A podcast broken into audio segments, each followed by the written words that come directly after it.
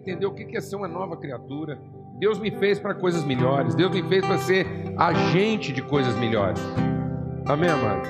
Quantas vezes a gente estraga um dia maravilhoso por causa de pouca coisa? Por causa de pouca coisa. Quantas vezes a gente estraga a oportunidade de abençoar uma pessoa por causa de pouca coisa? Por causa de pouca coisa. Né? Um simples gesto que poderia mudar toda uma história. Toda uma história. Eu fico, eu sempre fico pensando sobre isso, né? Eu fico pensando quando uma pessoa se converte. Quando uma pessoa ela cai em si e encontra o amor de Deus na vida dela. Eu fico pensando quantas transformações vão acontecer daí para frente.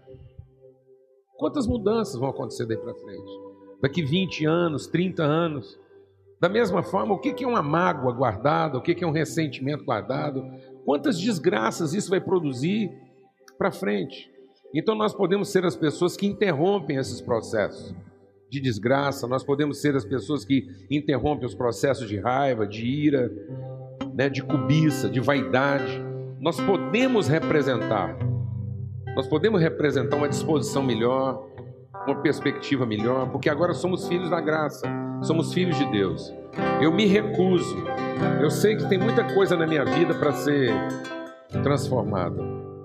Eu sei que não está tudo no lugar, mas eu me recuso a viver uma vida que seja pautada apenas pelo meu instinto, pelo meu desejo mais imediato, por aquilo que meu apetite, minha vontade humana determina. Amém? Eu quero continuar lutando, quero continuar me empenhando, me esforçando para representar outra coisa, para significar esperança na vida das pessoas. Vamos ter uma palavra de oração. Vamos falar com Deus agora. Vamos ser ministrados. Amém? Vamos orar agora. Vamos falar com Deus nesse momento. Senhor, muito obrigado por esse momento. Obrigado, Pai, pelo teu amor, obrigado pela tua graça. Ó oh Deus, obrigado porque somos novas criaturas, obrigado porque nós somos gerados de novo, nós não temos que andar segundo as coisas do passado, nós não temos que continuar vivendo aquela maneira antiga de viver, nós não precisamos mais continuar sendo levados, ó Deus, induzidos apenas por sentimentos, por, por ideias, por vontades humanas, que muitas vezes mais separavam as pessoas do que ajuntavam que mais produziam tensão e, e medo do que paz. Nós queremos ser instrumentos de paz. Nós queremos ser daqueles que evangelizam a paz. Nós queremos ser daqueles que trazem esperança para os processos, Deus, e não desespero. Nós queremos ser dos que consolam, dos que ajudam. Nós queremos ser daqueles que iluminam, Senhor. Em nome de Cristo Jesus. Em nome de Cristo Jesus. Amém. Em nome de Cristo Jesus. Amém.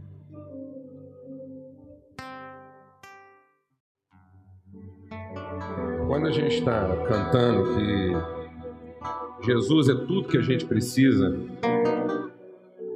é importante a gente entender isso, né? Porque é como a gente acabou de ler aqui agora em Efésios. Por que, Jesus é tudo que a gente precisa? Porque ele nos ilumina, ele nos oferece a referência, ele, ele nos estabelece o, o padrão. Às vezes a gente acha que Jesus é tudo que eu preciso, no sentido daquilo que tudo que eu gostaria, né? E ele não é tudo que eu gostaria, ele é tudo que eu preciso. Amém, mano? Amém? Às vezes a gente gostaria que Jesus fosse tudo que a gente quisesse, né? E não tudo que a gente precisa. Então ele é o padrão, ele é o modelo, ele, ele nos mostra né, o que é ser um homem perfeito. E um homem perfeito não é aquele na vida de quem tudo vai, vai acontecer como a gente gostaria mas é um homem que vai estar apto a enfrentar toda e qualquer situação. Amém? Amém, amados?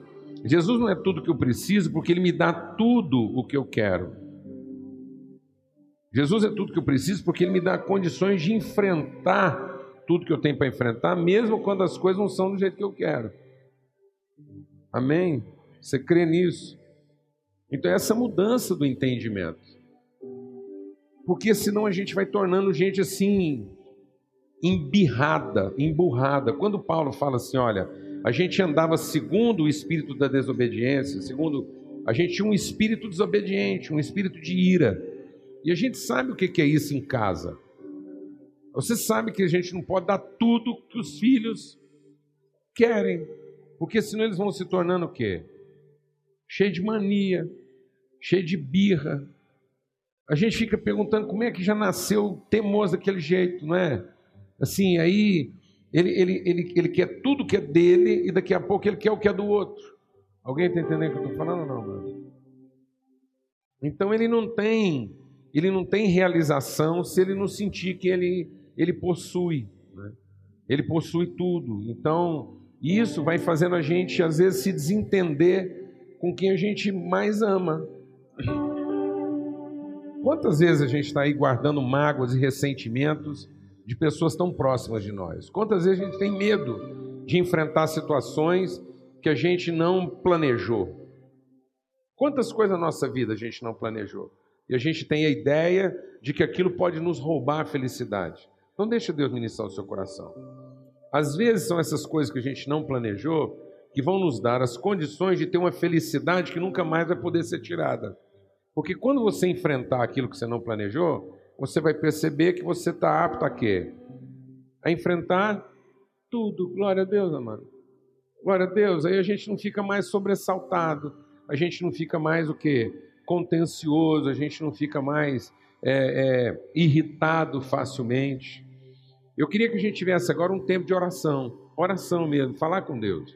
Porque eu sinto no meu espírito que há as situações aqui, às vezes, que estão o quê? Amarradas, seguras. Coisas que a gente ainda está insistindo em que Deus resolva do nosso jeito. E para nosso bem, Deus não vai resolver nada do nosso jeito. Você crê nisso? Amém. Você estaria disposto a orar nessa manhã e dizer: Deus, eu quero o que eu preciso. Eu não quero o que eu quero, eu quero o que eu preciso. Amém? Glória a Deus. Eu não quero o que eu planejei, eu não quero o que eu desejei, eu quero o que eu preciso. Faz por mim aquilo que eu preciso. Eu confio. Eu sou filho do seu amor e da sua misericórdia.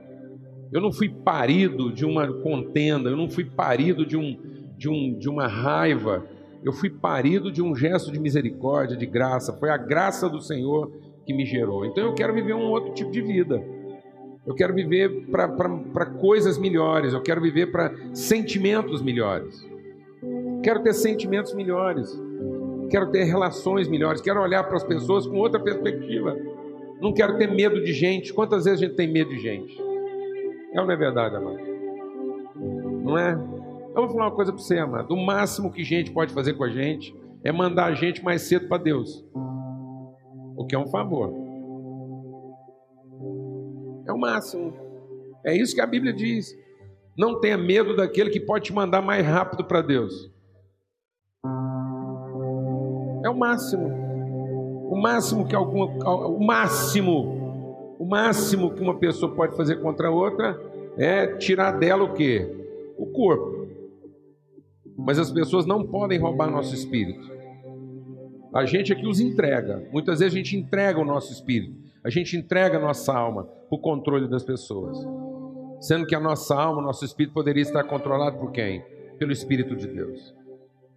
Foi isso que Jesus fez. Né? Eles fizeram do corpo de Jesus o que eles queriam fazer, mas isso não conseguiu estragar o espírito dele.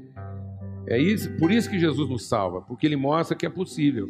É possível passar por situações onde ninguém aqui, ninguém aqui planejaria situações como aquela.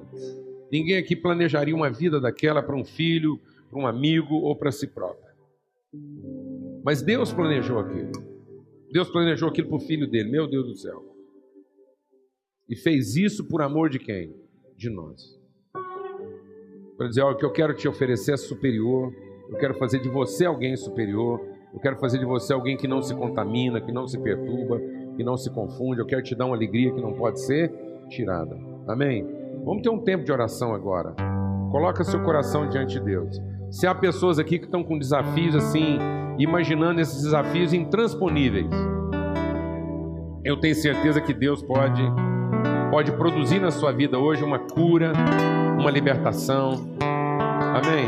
Em nome de Jesus.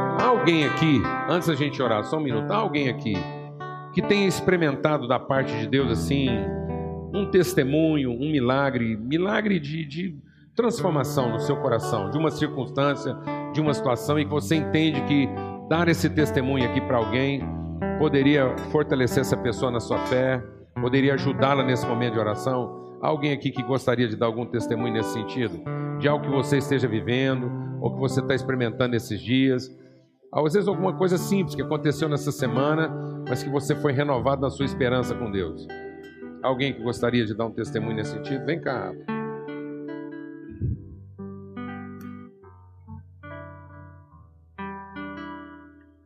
Natan.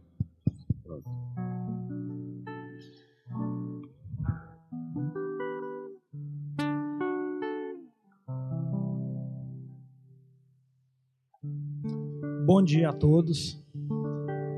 Bom dia com Jesus, né?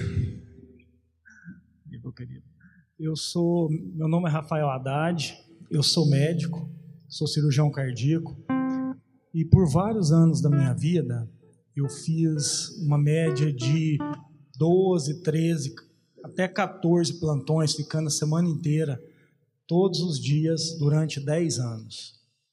Eu operava uma média de oito crianças e seis adultos semanais, fora as urgências.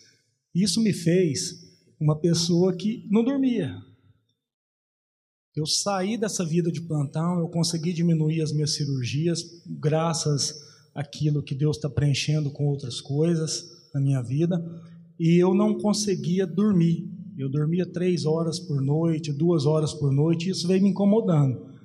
Até eu consegui falar com o Enzo. Um dia, no nosso, na nossa igrejinha aqui de frente, o Enzo falou: irmão, porque eu, eu escrevo, Deus me abençoou com a possibilidade de levar uma palavra quase todos os dias de manhã para os irmãos. Eu tenho um Google Group, nós temos, que chama Bom Dia com Jesus. E eu, o Enzo, recebia essas mensagens três da manhã, duas, quatro. Aí um dia falou, irmão, você não dorme? Não. Eu falei, Enzo, não, não durmo não. Ele falou assim: leia o Salmo 4, e esse salmo vai fazer a diferença na sua vida, desde que você entenda quem você é em Deus e quem Deus é em você, e que você faça aquilo que Deus te trouxe através de Jesus, a paz, a vida em família. E eu vou ler para os irmãos aqui rapidinho o Salmo 4. Ouve-me quando eu clamo, ó Deus, na minha justiça na angústia me deste largueza. Tem misericórdia de mim ouve a minha oração. Filhos dos homens, até quando converteis a minha glória em infâmia? Até quando amareis a vaidade e buscareis a mentira? Sabeis, pois, que o Senhor separou para si aquele que lhe é querido. O Senhor ouvirá quando eu clamar a ele. Perturbai-vos e não pequeis. Falai com vosso coração sobre a vossa cama e calai-vos Falai com o vosso, vosso, vosso coração sobre a sua, vossa cama e calai-vos. Oferecei sacrifício de justiça e confiai no Senhor. Muitos dizem: Quem nos mostrará o bem? Senhor, exalta sobre nós a luz do teu rosto. Puseste alegria no meu coração, mais do que se multiplicaram o teu trigo e o teu vinho. Em paz também me deitarei e dormirei, porque só tu, Senhor, me fazes habitar em segurança. E essa palavra me libertou. E hoje eu consigo realmente dormir mais que três horas. E Cristo me fez uma nova pessoa. Então, irmãos, a palavra que eu quero trazer para vocês é que nós temos que confiar. Mas a nossa confiança, ela expressa, ela tem que ser expressa em atitude, ela tem que ser expressa em conhecimento e ela tem que ser expressa acima de tudo em exemplo. Nós somos em Cristo muito mais que vencedores. E Cristo nos faz diferente. Nós, o mundo anseia pelo nosso testemunho. E nós temos que dar esse testemunho para a honra e glória de Cristo Jesus. Muito obrigado.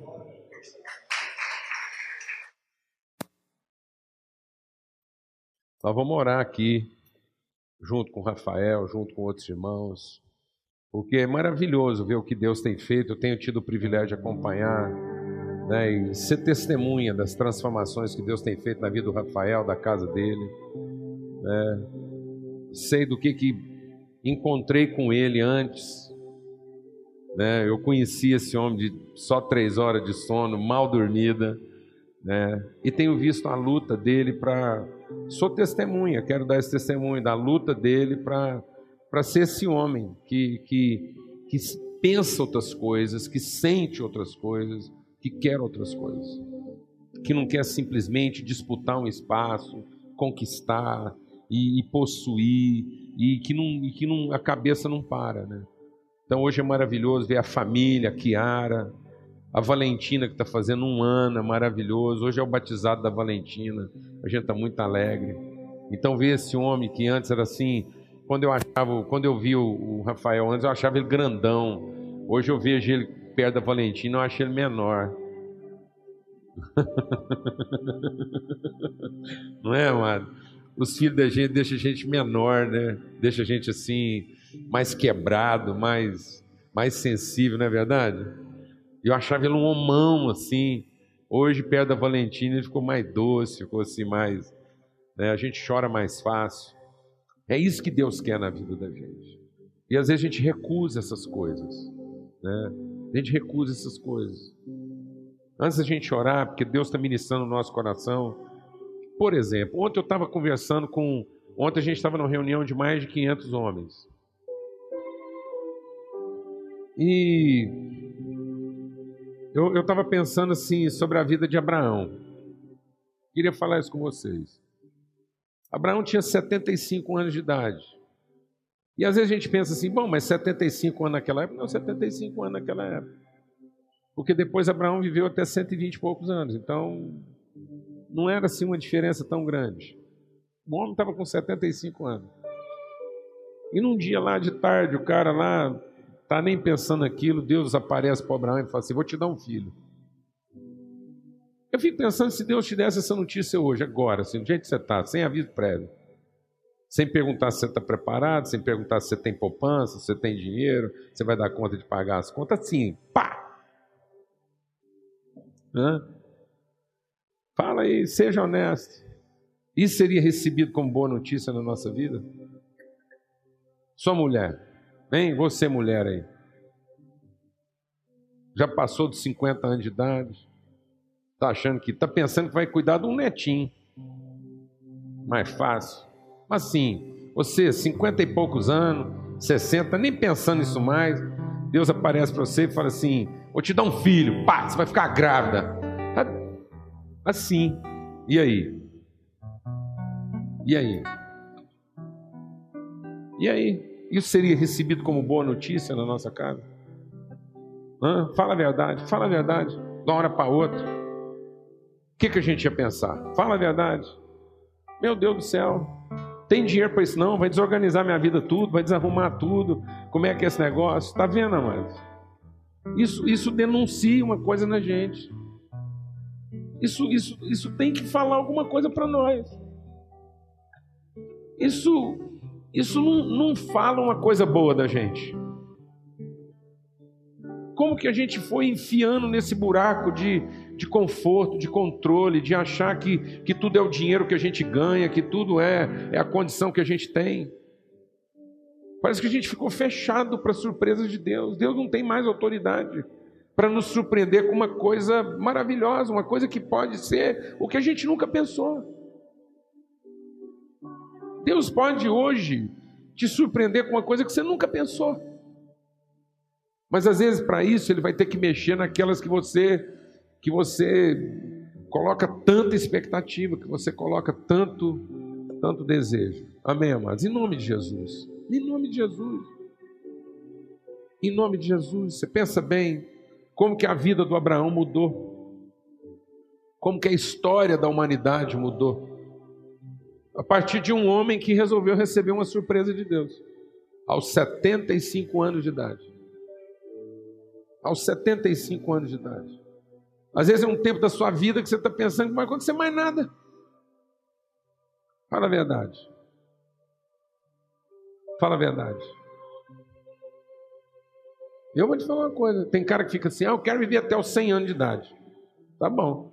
Então você arruma um jeito de Deus te surpreender aos 80, para fazer sentido. Então fala para Deus arrumar um trem novo para você fazer dos 80 para frente. Sim ou não, mano? Porque ele ficou obrigado a te manter, igual ele fez com Abraão. Já que ele falou que ia arrumar um filho para Abraão aos, 20, aos 75, ficou obrigado a mantê-lo com saúde até 120. Pronto, aí às vezes faz sentido. Alguém está entendendo o que eu estou falando ou não, mano? Amém? Fala com Deus aí agora. Abra sua mão.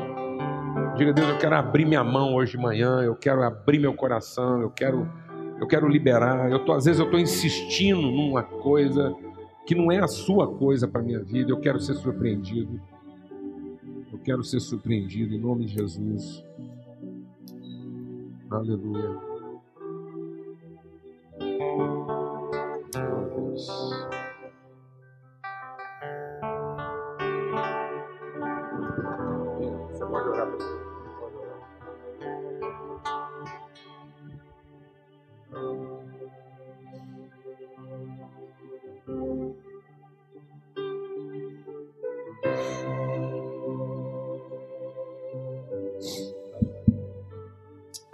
Aleluia, Senhor. Obrigado, Senhor, porque o Senhor nos acordou nessa manhã e nos trouxe aqui para ouvir a tua palavra, Senhor. Para entender que o Senhor tem planos para nós, Senhor. Nós queremos nessa manhã nos render a Ti, Senhor. Não queremos ser mais aqueles que teimam com o Senhor, Pai. Queremos realmente uma transformação na nossa vida, Pai no nosso entendimento, Pai, naquilo que o Senhor realmente tem genuinamente para cada um de nós, Senhor. Oh, Pai, ensina os teus caminhos para nós, Senhor. Nós queremos a tua sabedoria, Senhor, na nossa vida, Pai. Não queremos andar como tolos, Senhor, que não sabem aonde vão, Pai. Que vivem sem sentido, Senhor que a nossa vida tenha realmente um propósito para a honra e glória do teu nome, Senhor. Oh, Pai, venha a nós o teu reino, Senhor. Quando o Senhor me fez levantar nessa manhã, o Senhor me falou: Enzo, busca primeiro o reino, e todas as demais coisas serão acrescentadas, meu filho. Então é isso, Senhor, que eu estou fazendo aqui nessa manhã, Pai. Estou vindo aqui confirmar nessa manhã, Pai, que a minha vida é do Senhor, Pai a minha casa é do Senhor, a minha família, Senhor. Foi o Senhor que me trouxe o privilégio de ter uma família, Senhor. Então me ajuda, Senhor, a prosseguir nessa caminhada. Não me deixe ver as aparências, Senhor, e olhar para os outros. Eu quero olhar para o Senhor, Pai. Eu quero que o Senhor seja a minha referência, Pai. Em nome de Cristo Jesus. Que nós possamos nessa manhã entender o privilégio de te conhecer e de poder andar conforme o Senhor andou, conforme o Senhor nos ensinou. Ajuda-nos, Senhor, a prosseguir, Pai. Obrigado pela vida do nosso pastor, do Paulo Júnior, da casa dele, a Lana, dos filhos dele, Senhor. Ele tem sido uma bênção na nossa vida. Nós te louvamos pela vida dele, Pai. É um, realmente uma alegria, Pai, a gente poder ver o exemplo dele na nossa vida. Eu vim para cá nessa manhã e eu tinha certeza que ele ia estar aqui, Senhor. Porque eu sabia que ele estava em Uberlândia, mas o Senhor ia trazer ele aqui de manhã. E eu falei, eu não posso deixar de ir, eu tenho que estar lá no primeiro culto. Então eu te louvo, Senhor, porque o nosso pastor é um exemplo para nós. Um exemplo de quem serve com alegria, Senhor. Que se entregou realmente, Pai, para fazer a tua vontade, Pai. Ensina-nos, Senhor, cada um de nós, nessa manhã, para que possamos servir com alegria a cada dia, Pai. Em nome de Cristo Jesus. Em nome de Jesus. Amém.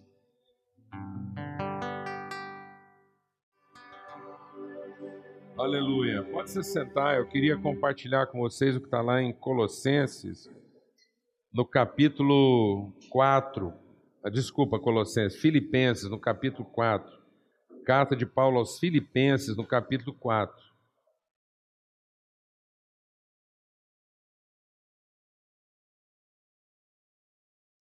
Filipenses, capítulo 4. E eu vou ler o versículo 4 até o 7, me desculpa, até o 9. Nós vamos ler do 4 ao 9 e depois é, a partir do verso 11. Então, Filipenses é, 4, 4. Alegrem-se sempre no Senhor. Novamente direi: alegrem-se. Seja a amabilidade de vocês conhecida por todos. Perto está o Senhor. Não andem ansiosos de coisa alguma, mas em tudo, pela oração e súplicas e com ações de graça, apresentem seus pedidos a Deus. E a paz de Deus, que excede todo entendimento, guardará o coração e a mente de vocês em Cristo Jesus. Finalmente, irmãos, tudo o que for verdadeiro, tudo que for nobre, tudo que for correto, tudo que for puro, tudo que for amável, tudo que for de boa fama, se houver algo de excelente ou digno de louvor, pensem nessas coisas. Ponham em prática tudo que vocês aprenderam, receberam e ouviram e viram em mim, e o Deus da paz estará com vocês. E aí ele diz: Não estou dizendo isso porque esteja necessitado, pois aprendi a adaptar-me a toda e qualquer circunstância. Sei o que é passar necessidade, sei o que é ter fartura, aprendi o segredo de viver contente em toda e qualquer situação. Seja bem alimentado, seja com fome, tendo muito ou passando necessidade, tudo posso naquele que me fortalece. E depois o verso 19: O meu Deus suprirá todas as necessidades de vocês, de acordo com as suas gloriosas riquezas em Cristo Jesus. A nosso Deus e Pai seja glória para todo sempre. Amém. Então, Deus começou a nos falar essa manhã aqui sobre isso, né? Sobre a maneira natural do homem viver. E a maneira natural do homem viver é de acordo com os seus desejos, é de acordo com os seus impulsos. Nós vivemos para a nossa própria satisfação. Essa que é a verdade. Essa é a natureza humana, ela é instintiva. A palavra de Deus diz que essa forma de pensamento, essa forma de, de, de inteligência, ela é animal. O animal tem uma inteligência, que é a inteligência da, da sobrevivência, da autodefesa. Ele está sempre na defesa do seu próprio interesse. Né? Então, o animal, por exemplo, ele não tem uma estrutura de família como nós podemos ter. Ele entende a família como, como um, um, meio de procriação. Mas no momento em que a, a sua própria integridade está ameaçada, essa família também se desintegra. Esse conceito é totalmente desintegrado. Por exemplo, é, quando um leão assume né, é, é, o bando de outro leão, ele vai lá e vence o leão é, que, que era o, o, líder de um determinado bando lá, não sei como é que bando, leão não é bando, é o quê? Sei lá, né? Nem sei. Então, mas é um grupo, uma família de leões. O leão vencedor vai lá e mata todos os filhotes do leão antigo. Ele vai lá e cuida de eliminar. Então ele faz lá um genocídio. Ele não quer concorrência. Então esse conceito assim de essa, esses conceitos de, de, de, de, respeito, de dignidade, né? a palavra de Deus diz que a forma do homem natural pensar ela é animal, ela é terrena, ela é instintiva. Isso é uma forma de inteligência. Só que isso nos coloca numa posição que de muita competitividade, de muita disputa. A gente perde o verdadeiro sentido da vida. E nós precisamos admitir isso. Nós precisamos admitir que, às vezes, a gente está em disputa até dentro de casa. Quantas vezes a gente entra numa competição com a, esposa, com a mulher, ou a mulher entra em competição com o marido? Por quê? Porque parece que a felicidade só cabe em um. E que um está no lugar da felicidade do outro. E aí a gente, vou te falar, a gente quer ir às vias de fato. Quantas vezes você se surpreendeu sentindo coisas né, absurdas em relação à pessoa que você diz que o quê? Que ama. São sentimentos assim, às vezes inomináveis. Então nós precisamos ter essa, essa clareza, nós precisamos ter essa honestidade em olhar para nós e dizer: olha, esse não é o tipo de vida que eu quero viver, não é essa pessoa que eu quero ser. Eu não quero continuar sendo uma pessoa contingente. Eu não quero ser uma pessoa que a vida me diz como é que eu tenho que agir, como é que eu tenho que resolver. Amém, amado? Eu não quero ser filho de uma disputa, de uma competição, porque é isso que nós lemos aqui hoje, lá em Efésios. Que quando a gente é guiado só pelo desejo, só pela vontade, só pelos nossos pensamentos naturais, a nossa vida vai sendo modelada por isso. Sem você perceber, a sua agenda começa a ser modelada por isso. Então, às vezes, você não está trabalhando mais como, como uma, uma, um, um senso de produtividade, de realização. Às vezes, você está trabalhando para quê? Porque é a sua arena, é o lugar onde você disputa com mais alguém. Né? Essa coisa da conquista, de vence quem é mais forte. Então, isso gera em nós o quê? Uma indignação. A gente quer controlar, quer controlar a família, quer controlar os filhos, a pretexto da nossa própria o quê? Felicidade. E isso é insuportável. Isso torna a vida da gente insuportável. Eu estava meditando sobre isso essa semana. Como que a gente ainda tem uma ideia assim meio primitiva, né? Bem, ela é bem primata mesmo. Assim, a questão da força, a questão assim do controle, do domínio. É por isso que a gente vive vida tão miserável, é por isso que há tanta desigualdade no mundo. Porque parece que a felicidade que eu posso ter está na mão do outro. Não é assim? As pessoas pensam que como é que o cara fica rico? Ele fica rico se ele tomar a riqueza do outro. Ele só vai ficar rico se ele tomar o dinheiro que está na mão do outro. Então ele, ele pega um, um, uma mercadoria, um produto, e entrega esse produto com alguma vantagem, de modo que o que ele entrega é menor do que o que ele vai receber. Aí ele enriquece. Porque ele tomou do outro um pouco de riqueza. Alguém está entendendo o que eu estou falando não? Então, isso é a ideia da conquista, isso é a ideia do leão, que vai lá e se apodera. Então, eu vou ser tanto mais feliz, quanto mais felicidade eu tirar dos outros. Parece que a minha felicidade está na mão dos outros. Então, eu tiro o tempo de um, eu tiro a alegria de outro, eu tiro a atenção de outro, eu tiro o prazer de outro, e eu vou tirando e vou conquistando isso. E isso passa a ser meu. Isso faz a gente ficar uma pessoa irritada, nervosa, vigilante, atenta, não mexe no que é meu, olha lá. Então aí você não consegue mais ser uma pessoa o quê? Contente. Você não consegue mais ser uma pessoa alegre, porque você está sempre armado. Ora, se eu conseguir felicidade tirando felicidade de alguém, alguém só vai conseguir ser feliz se tirar de mim também. E isso significa que um e outro ser feliz, a gente tem que estar tá sempre tirando um pouco de cada um.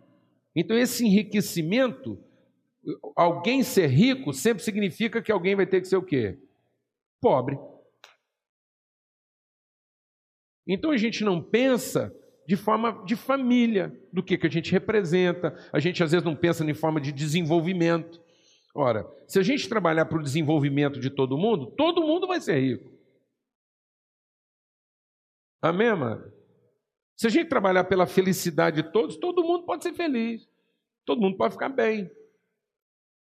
Então é isso que Paulo está dizendo, é isso que ele está escrevendo para os Efésios, agora é isso que ele está escrevendo para os Filipenses. Ele diz: olha, há um estilo de vida que pode deixar você alegre permanentemente. Você já pensou que é possível ser alegre sempre? Amados, é possível ser alegre sempre. Meu Deus do céu, é possível ser alegre sempre. Mesmo nos momentos mais difíceis da nossa vida, é possível não perder a esperança. E ele dá uma receita muito simples. Ele diz que essa alegria é permanente, ele diz, né? Olha, alegrem-se sempre no Senhor. Novamente eu digo, alegrem-se. Há, um, há uma fonte inesgotável de alegria, onde essa alegria que eu vou desfrutar, ela não tem que ser tomada, ela não tem que ser roubada, ela não tem que ser possuída. Ela é uma alegria compartilhada. Ela é uma alegria de uma transformação de uma consciência, e não da transformação de uma circunstância. Ela não é uma alegria momentânea, é uma alegria permanente. Porque mudou meu entendimento a respeito das relações. Eu não vivo mais as relações como quem disputa. Por isso ele diz o quê? Essa alegria está associada ao quê? A uma amabilidade, a um sentimento favorável em relação às pessoas. Você já pensou o que é você ter um sentimento favorável em toda situação, até naquela que você está sendo prejudicado? Deus de misericórdia. Mas isso é possível. É possível. É possível ter um sentimento favorável. E por que, que nós não temos esse sentimento favorável? Porque a gente está insistindo em viver um estilo de vida animal, um estilo de vida baseado em ignorância, baseado em sentimento, baseado em impressões, baseado em desejos, baseado em vontades próprias. Se nós não renunciarmos a isso, se nós não entendemos, olha, esse estilo de vida baseado na satisfação do meu desejo, essa tão almejada felicidade que eu quero, esse tipo de coisa me tornou uma pessoa irritável, irascível. As pessoas vão conseguir me irritar. Agora, para mim não ser irritado, eu tenho que ter um outro espírito, eu tenho, eu tenho que entender que eu, eu sou portador de uma outra natureza, eu tenho um outro, eu tenho um outro critério, eu tenho um outro parâmetro, eu tenho um outro paradigma. Eu tenho a minha vida está sendo desenhada de uma outra forma, a partir de um outro motivo. Amém, amado? Então nós precisamos de fato de uma reengenharia, é isso que ele está dizendo. É ser gerado de novo, é ter, é entender que agora eu partilho uma outra natureza. Eu partilho a natureza de alguém que não pode ser subtraído nunca. Deus nunca será menos de quem ele é, por mais que a gente tente roubar dele alguma coisa. Glória a Deus, amado. Eu preciso entender que eu nunca serei menos do que aquilo que Deus determinou que eu seja, ainda que as pessoas pensem que estão me tirando tudo. Porque as pessoas sempre vão tirar ou roubar de mim o que pode ser roubado, mas não vão tirar de mim aquilo que não pode ser roubado. Amém, mano? E aquilo que pode ser roubado não, não, não, não, não diz respeito a quem eu sou. Então, em nome de Jesus, isso é uma transformação do entendimento. E aí, Paulo está dizendo isso aos Filipenses, ele está dizendo no sentido de uma ordem. Ele diz: olha, alegrem-se. E às vezes a gente fica pensando, a gente fica pedindo para Deus dar alegria para a gente. E Deus está mandando a gente ser alegre. Glória a Deus. Posso ouvir um amém? Às vezes a gente está pedindo para Deus fazer coisas por nós e Ele está dizendo: Não, eu já fiz, agora você seja alegre, você seja alegre sempre. Então é um exercício de transformação, é eu entender que agora eu tenho uma outra natureza, eu, eu comungo uma outra realidade. Isso vai fazer com que eu seja o quê? Amável com todo mundo que por mais que às vezes o meu desejo fosse de raiva, de ira, e por que, que eu consigo ser amável de, com todo mundo? Porque eu não estou ansioso a respeito de coisa alguma. Glória a Deus, amado. Ninguém pode roubar meu dia de amanhã. Amém? Amém. Ninguém pode roubar a sua esperança a respeito do amanhã. Em nome de Jesus, não deixe ninguém roubar a sua esperança, a sua fé, a sua convicção a respeito do seu dia de amanhã. Porque quem garante o nosso futuro, quem diz o que, que a nossa vida será, não são as pessoas, não são as circunstâncias. Isso é tão maravilhoso, porque há um texto, nós vamos meditar oportunamente, a gente quer meditar mais sobre isso, mas lá no Evangelho de João, Jesus conversando com os discípulos, ele disse uma coisa muito forte. Ele diz assim: Eu sei de onde vim, eu sei para onde vou. Vocês não sabem de onde vêm e nem sabem para onde vão, por isso vocês estão sempre julgando tudo segundo a carne. Sabe por que, amados, que a gente está sempre avaliando segundo a carne? Sabe por que, a gente está sempre fazendo essa competição de quem pode mais e quem pode menos? Sabe por que, a gente faz comparações que não deviam ter sido feitas nunca na nossa vida? Sabe por que, a gente acha que a felicidade que eu tanto quero, eu tenho que defendê-la dos outros porque alguém pode me roubar isso? Sabe por que, que eu estou sempre ansioso a respeito do dia de amanhã? Porque eu não entendi ainda minha origem, minha natureza. Eu não entendi a pessoa que eu sou em Deus.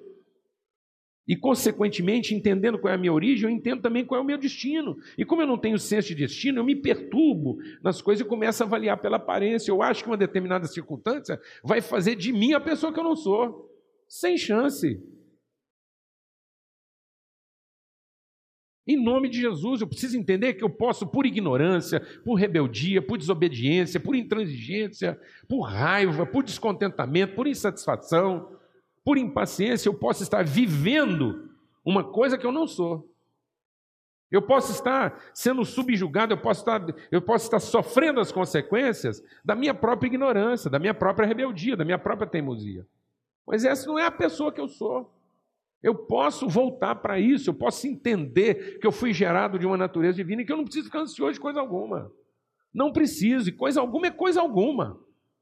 Eu não preciso ficar ansioso porque alguém ficou doente, eu não preciso ficar ansioso porque faltou um determinado recurso, eu não preciso ficar ansioso porque as coisas parecem que não estão acontecendo como eu gostaria. Eu não preciso ficar ansioso. Isso é um mandamento. Ansiedade, amado, não é uma coisa que Deus vai tirar de nós. Nós é que precisamos tratar isso na nossa vida. Às vezes você fica falando para Deus, Deus, ah, eu não queria ser ansioso. Eu vou te falar o que Deus vai fazer. Se você orar pedindo para não ser ansioso, eu sei o que Deus vai fazer.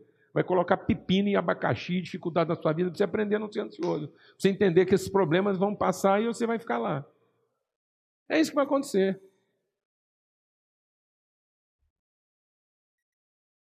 Porque Jesus falou: não andem ansiosos, não sejam ansiosos. Agora Paulo está dizendo de novo: não andem ansiosos.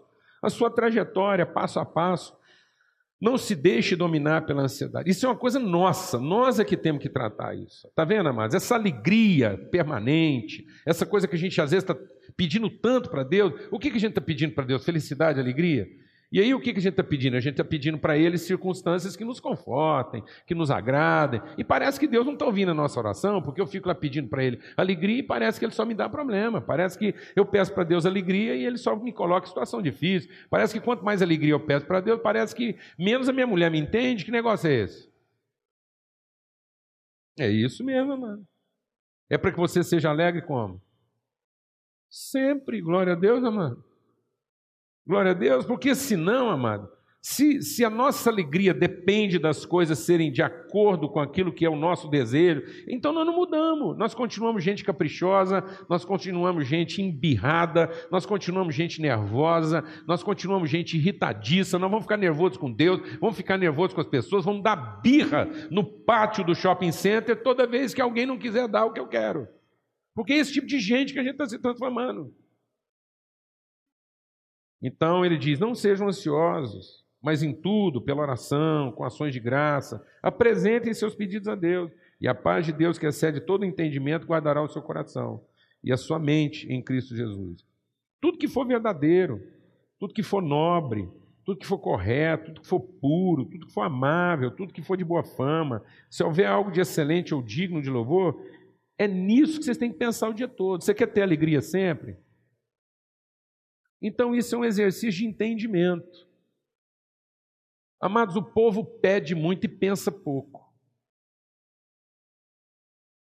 Nós transformamos nossos momentos de oração em petições intermináveis e solicitações intermináveis. Vida de oração não é ficar o tempo todo pedindo alguma coisa para Deus.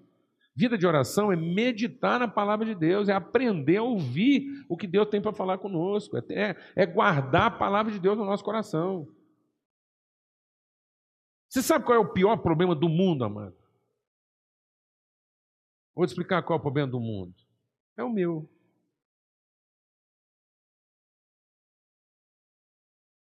Esse dia um cara veio filosofar em cima de mim e falou assim: é, porque. Agora pensa, rapaz, a gente não tem jeito. A gente fica tentando assim achar cabelo em ovo, né? Aí um cara chegou para mim e falou assim: é, existe um grupo de teólogos aí avaliando que talvez aquele espinho na carne que Paulo tinha é porque ele tinha tendências homossexuais. É, porque esse é o assunto da hora agora. Então Paulo tinha tendências homossexuais. Eu falei, não, rapaz, o pessoal está atrasado. Você sabe qual era o espinho na carne de Paulo? Ele falou, não, ele era gordo.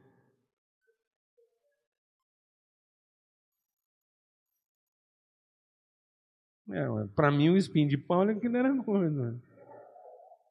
E daí? Qual era o espinho na carne de Paulo, mano? O meu, ué. Ou é o seu? É o nosso, ué. Alguém aqui está entendendo o que eu estou falando ou não, mano? Graças a Deus, Paulo não colocou lá qual era o espinho dele, senão já tinha a religião do espinho de Paulo. Já tinha igreja, igreja do espinho de Paulo. Deus de misericórdia, que estupidez a nossa, não é? Que estupidez a nossa.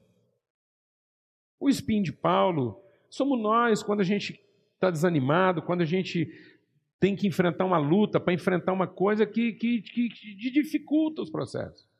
E esse homem que tem um espinho permanente na carne, algo que o incomoda, algo que o constrange, algo que cria dificuldade, que gera preocupação na vida das pessoas. É a tipo da coisa que você não queria, porque tem sempre alguém preocupado com você, tem sempre alguém querendo. E Paulo diz o quê? É possível numa situação dessa ser alegre? Sempre. Eu aprendi. Mas aí ele está dizendo que isso é um aprendizado. Isso não é algo que Deus resolveu para ele. Deus deu para ele as condições e ele teve que aprender. Alegria, amados, é uma coisa que a gente aprende. Contentamento é uma coisa que a gente aprende. Não ser ansioso é uma coisa que a gente aprende. Porque Paulo diz aqui: eu aprendi. Eu aprendi a enfrentar qualquer tipo de circunstância. Eu aprendi o segredo de viver contente em toda e qualquer situação. Quem quer aprender esse segredo? Quem quer aprender o segredo de viver contente em toda e qualquer situação? E o que, qual é esse segredo? O segredo é você encher a sua cabeça, seu coração daquilo que vai construir, daquilo que vai edificar. É você não deixar espaço na sua vida para aquilo que corrompe, para aquilo que irrita, para aquilo que, você, que duvida. É impressionante isso. Às vezes a gente está tentando ajudar uma pessoa e aí você está lá buscando graça para ajudar uma pessoa, mas sempre tem alguém para chegar e falar assim: Mas você não está vendo o que essa pessoa está fazendo, não? Parece que você não está entendendo o tanto que essa pessoa é vagabunda. Eu falo, não, rapaz, isso eu já entendi tem muito tempo. Eu estou aqui. Você não vem atrapalhar minha fé, não. Eu estou aqui buscando graça de Deus para conseguir ser contente no meio dessa situação. Você não vem fazer o papel do capeta aqui, não. Pelo amor de Deus, velho. Porque tem gente que quer fazer o papel do capeta. Você está ali buscando esperança, você está ali buscando fé, você está ali buscando ânimo. Aí vem alguém e fala assim: não, o time meu morreu desse jeito, não teve jeito. Isso aí quando começou foi duas semanas. Rapaz, Deus de misericórdia. Isso é do inferno. Alguém aqui está entendendo o que eu estou falando ou não? Mano? Não é? Essa mulherzinha assim, não tem jeito, não. Isso é igualzinho a tia dela. A tia dela morreu desse jeito. Deus de misericórdia. Você precisa de uma orientação dessa? Não, e não é que você vai viver iludido. Eu não tenho ilusão a respeito de ninguém, mas eu tenho esperança. Eu tenho esperança. Se tem uma coisa que eu não tenho a respeito de gente, é ilusão, porque eu não tenho ilusão a meu respeito. Eu me conheço. Eu sei do que eu sou capaz quando eu não estou sendo guiado pelo Espírito Santo. Eu sei a miséria de homem que eu sou. Eu não tenho espinho na carne, amado. Eu sou um porco espinho. Eu arrumo espinho para todo mundo. Se você não tem um espinho na carne, eu te arrumo um. Entende isso? É isso que nós somos. É isso que nós somos. Nós não somos feitos de pelo, nós somos feitos de espinho, nós somos gente corrompida. Agora, nós temos que buscar em Deus o quê? Entendimento. Eu tenho que aprender a respeito de mim, eu tenho que aprender a respeito da vida, uma outra perspectiva. Isso é uma escola, isso é um exercício. Eu tenho que meditar nisso todo dia, nessa alegria, nesse entendimento, ter esperança. Eu tenho que aprender o segredo de viver contente em toda e qualquer situação. Eu estava meditando sobre isso, até compartilhei um pouco lá com os homens essa semana. E sabe, assim, a gente, a gente, eu acabo tendo que concluir uma, algumas coisas assim na vida. É, essa semana mesmo a gente está administrando uma situação tão tão sofrida, tão uma situação difícil da gente ter esperança, né? É muito difícil quando você vê um, um amigo invadir a casa de um amigo e roubar o coração da mulher dele. E gente que conhece a Deus. É muito difícil. É muito difícil pensar que uma pessoa, por conta de de alguns momentos de prazer, conseguiu desgraçar a vida de tanta gente. Crianças, gente inocente, e agora todo tipo de sentimento ruim aflora. Desejo de matar, desejo de vingança, onde antes era, um, era uma mesa de família, hoje é uma mesa de inimigos. Só a misericórdia de Deus, amado, para trazer esperança num ambiente desse. E quando eu vejo uma situação dessa, eu pensando sobre essas coisas, eu, eu, eu entendi, sabe? Não tem ninguém rico nem pobre. Não tem ninguém saudável nem doente. Não tem uma pessoa capaz e uma incapaz. Essas comparações a gente faz porque é ignorante. A gente acha que o rico pode mais do que o pobre, que o sadio pode mais do que o doente, que o capaz pode mais do que o incapaz. E na verdade, tudo isso é bobagem. Isso é bobagem. O que existe é uma pessoa bem resolvida e uma pessoa mal resolvida. O que existe é uma pessoa que conhece a Deus e quem não conhece a Deus. O que existe é alguém que tem esperança e alguém que lamenta. Essa é a diferença. A diferença não é você ser saudável ou doente. A diferença é você ter esperança e você lamentar. Porque tem muita gente saudável lamentando e tem muita gente doente cheia de esperança. O lance não é ser capaz ou incapaz. Tem muita gente incapaz realizando e tem muita gente capaz que sentou em cima da sua insatisfação, do seu descontentamento e justamente porque é capaz, lamenta às vezes a falta de oportunidade e o infortúnio de não ser reconhecido. Então qual é a diferença? A diferença é que existe gente contente e gente insatisfeita. E quando você encontra pessoas insatisfeitas, não interessa se elas são ricas ou pobres. A mulher não é a mulher do rico.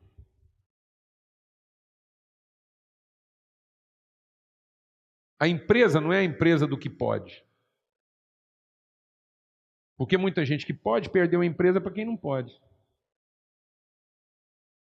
Muito homem rico perdeu a mulher para muito homem pobre. Não tem feio nem bonito. Tem feio e bonita, mas não. Tem gente satisfeita e gente insatisfeita. Você pega duas pessoas insatisfeitas, põe elas juntas, elas acham um ou outro bonito. Acabou, hein? Acabou.